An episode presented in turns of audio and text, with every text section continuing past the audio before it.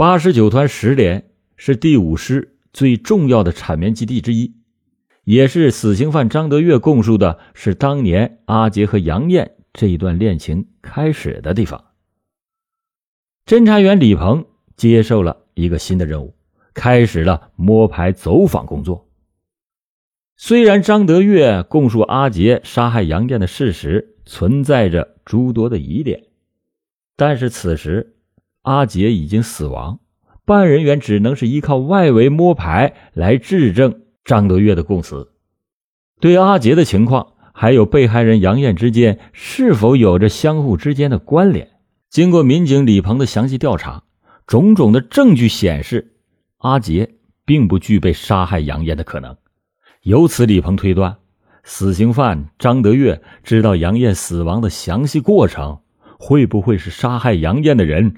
就是张德月，而阿杰只是张德月抛向警方的替死鬼呢。张德月案发被警方羁押一个多月以后，阿杰是死于非命。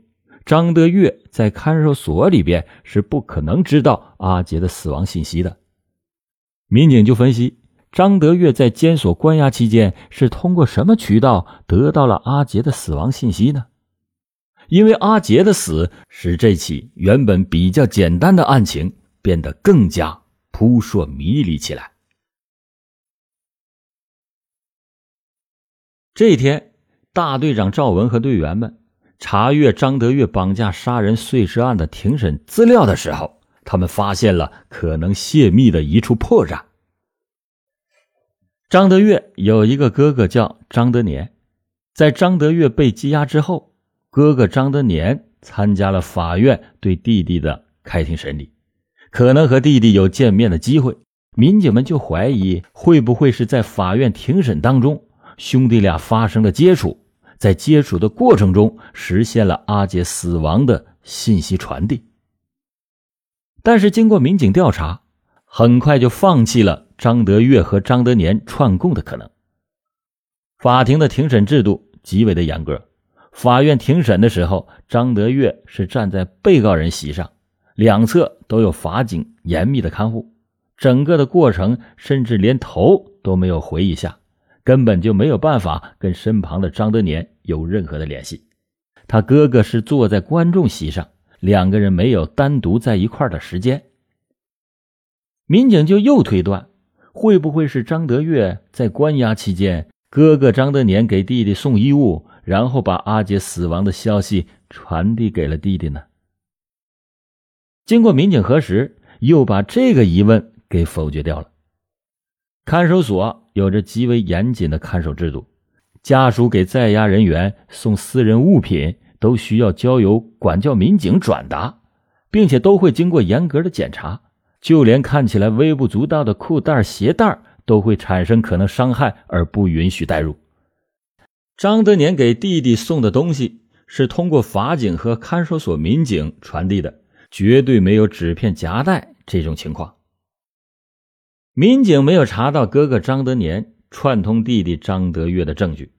刑警李鹏在对张德月和张德年周围的人进行调查走访中，得到了一个令人难以置信的消息，使整个案情出现了转机。当年，根据知情人士透露，阿杰和杨艳只是一般的朋友，情感上远没有上升为情人的关系。杨艳在八十九团十连采摘棉花，和户主张德月的哥哥张德年的关系却非常的密切，平时两个人经常的在一起。张德年对杨艳的生活起居也是格外的关照。采摘棉花的时候。张德年以户主的名义，经常是跑到杨艳拾捡棉花的地块，把自己拾捡的棉花装到杨艳的口袋里。杨艳因为和同住的女工发生了口角，张德年就腾出了一间房子，安排杨艳住到了自己的家里。在死刑犯张德月的供述当中，杨艳是在他哥哥张德年的棉田拾捡棉花，他不可能不知道杨艳和哥哥谈恋爱的事儿。他们每天拾捡棉花，抬头不见低头见的，根本就容不下第三者阿杰的插足。但是张德月却说杨艳谈恋爱的对象是阿杰，这就让民警不得不有所警惕，怀疑张德月是刻意的隐瞒了哥哥和杨艳之间的那种特殊关系。他的用意到底是为了什么？他为什么要极力的回避哥哥张德年和杨艳之间的这段感情经历呢？会不会是张德月过于忌惮和张德年之间的兄弟感情，才刻意的隐瞒了这段事情？警方就判断，如果杨艳和张德年在谈恋爱，阿杰根本就没有可能和杨艳谈过恋爱，甚至两个人之间只是认识，并不熟悉。按照张德月的供述，阿杰杀害杨艳的动机就难以成立。如果阿杰没有杀害杨艳，那么张德月的哥哥张德年有没有可能就是杀害杨艳的真凶呢？让警方怀疑张德年就是杀害杨艳真凶的原因，还有一个更为重要的因素，因为埋藏杨艳尸体的地方正是张德年家的棉花地里。根据以上的判断，张德年有杀害杨艳的重大嫌疑。塔斯海警方迅速的盘查了张德年，但是对张德年相关的调查进展的也不是很顺利。张德年矢口否认自己和杨艳有过谈恋爱的经历。他说：“我和杨艳只是一种雇佣关系，他给我捡棉花，我给他支付报酬，我们之间没有任何的情感瓜葛。”采棉花的季节过去，杨艳就回家了，之后再也没有联系。虽然张德年在警方面前撇清了和杨艳的关系，但是这并没有打消警方的疑虑，因为张德年没有办法解释为什么杨艳没有回家，而是被埋在了他家的棉花地里。试想一下，如果张德年杀了人，是他把人埋在自己家的棉花地里。更不容易让人发现，还是他把人杀了以后埋在别人家的棉花地里更容易让人发现呢？按照大队长赵文的推测，死刑犯张德月所说的阿杰长距离的运尸、两次埋尸的说法都难以成立。按照生产建设兵团特殊的地貌条件，凶手掩埋尸体并没有太多的选择，他应该在杀害杨艳之后。就近掩埋，而张德年家的棉花地应该就是案发的第一现场。正在警方把杀害杨艳的注意力转移到张德年身上的时候，再次面对警方提审的张德月突然是一反常态，一句话也不说，他的表情压抑，目光呆滞，也没有先前提审那么兴奋了。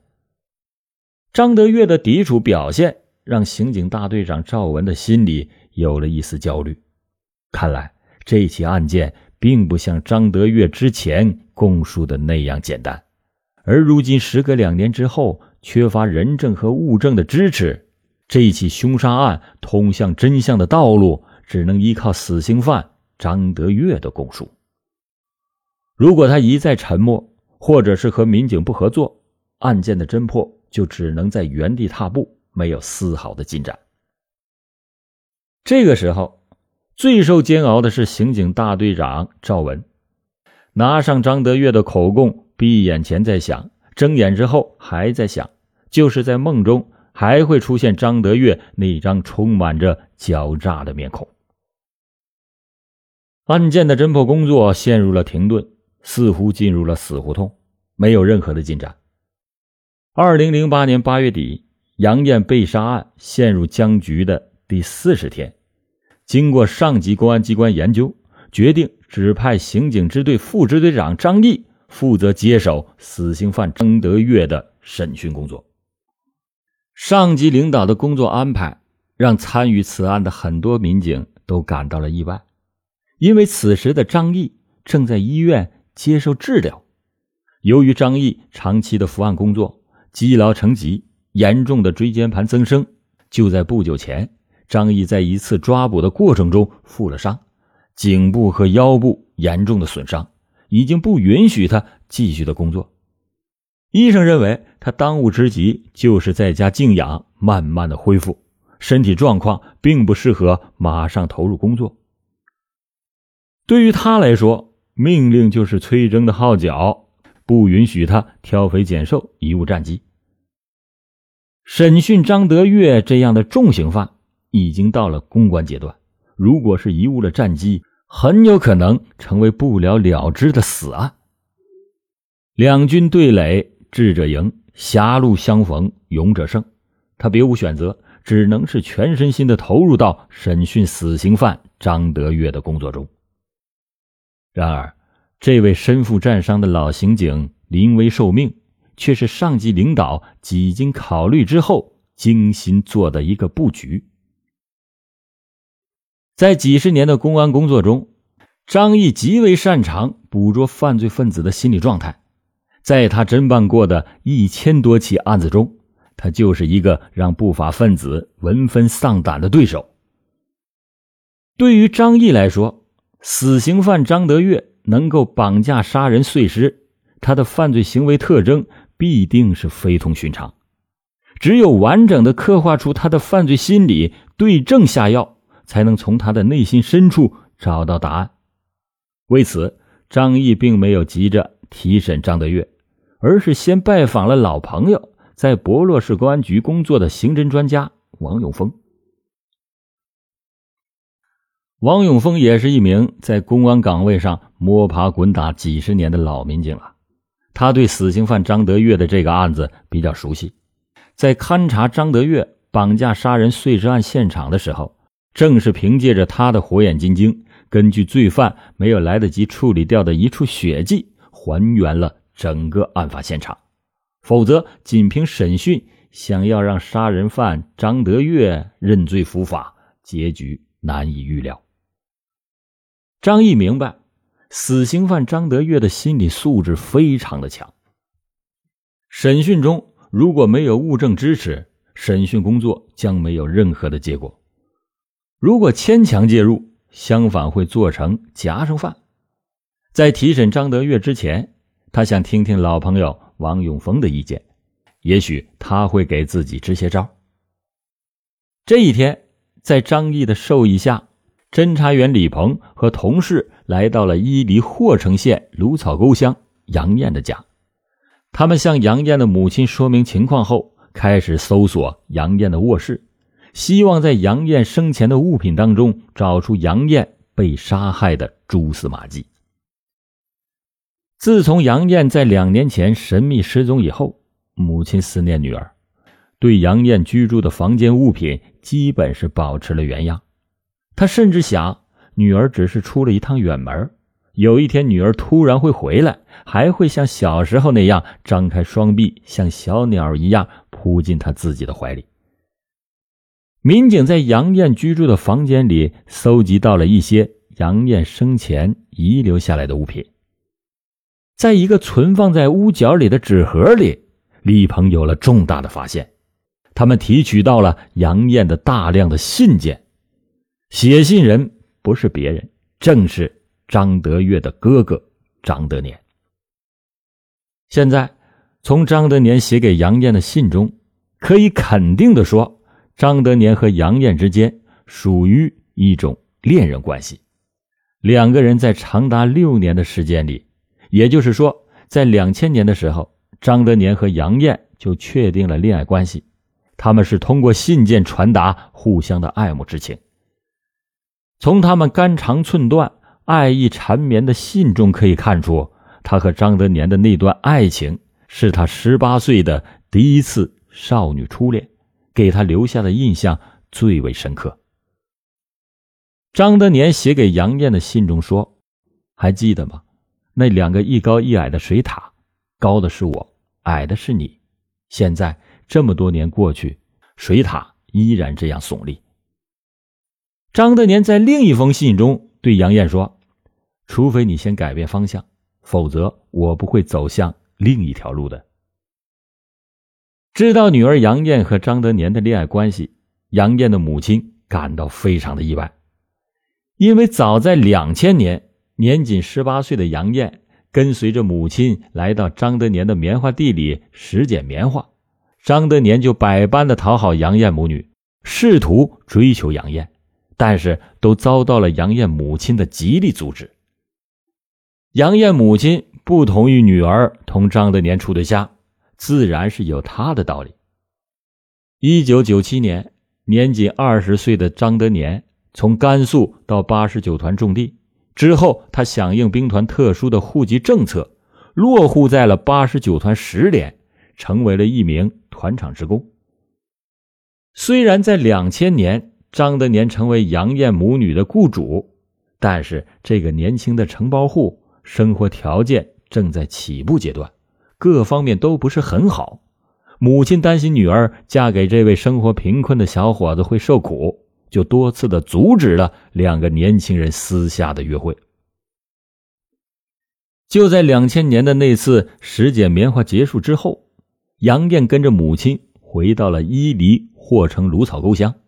然而，让杨艳母亲万万没有想到的是，张德年和女儿竟然一直瞒着自己，在偷偷的谈着恋爱。这一段维系了多年的隐秘恋情。在二零零三年的一天，突遭变故。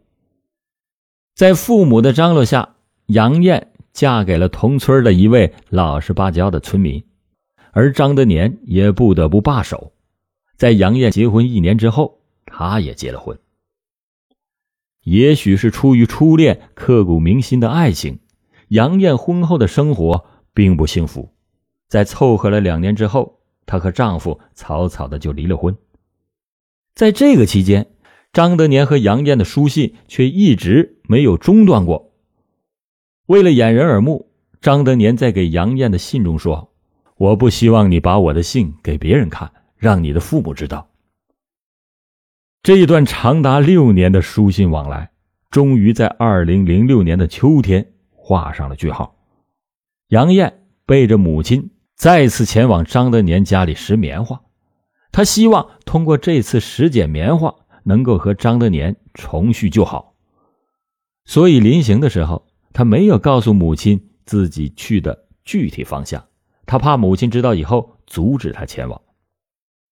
让杨艳没有想到的是，他是怀着美好的憧憬来的，最后希望破灭，被人杀害后，尸体埋在了张德年家的棉花地里。